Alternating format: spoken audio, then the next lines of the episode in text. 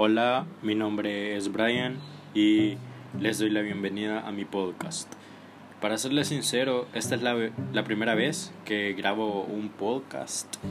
Eh, por ende, pues no sabría decirles, o no sabía cómo hacerlo, mejor dicho.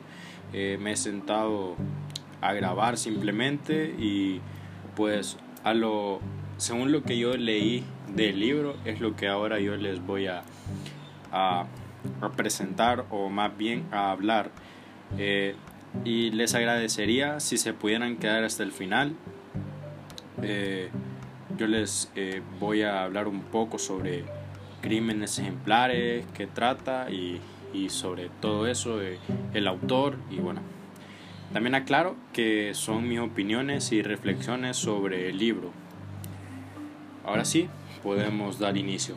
Crímenes ejemplares es una obra del escritor hispano-francés Max Aub en el que se recogen numerosos microrelatos relacionados con asesinatos anónimos.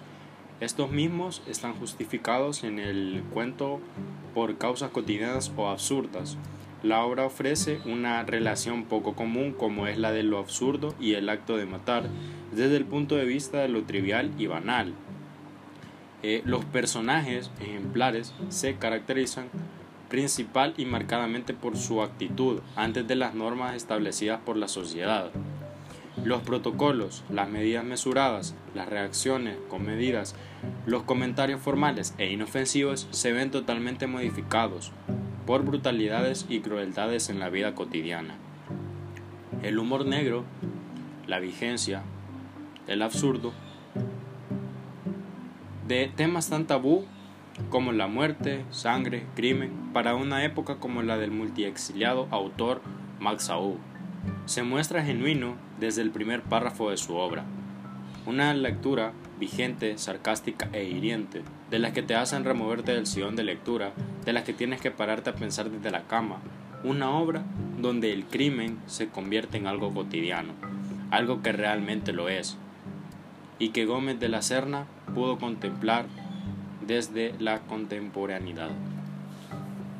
Y bueno, este, eso ha sido todo por, por mi parte. Espero que me haya dado a entender y que también eh, hayan entendido lo que Max Aub quiso darnos a, entender En, en, su en esta obra de crímenes ejemplares y, nada pues espero que estén muy bien cuídense y nos vemos hasta la próxima hasta el próximo podcast espero poder estar aquí con con ustedes en otra obra.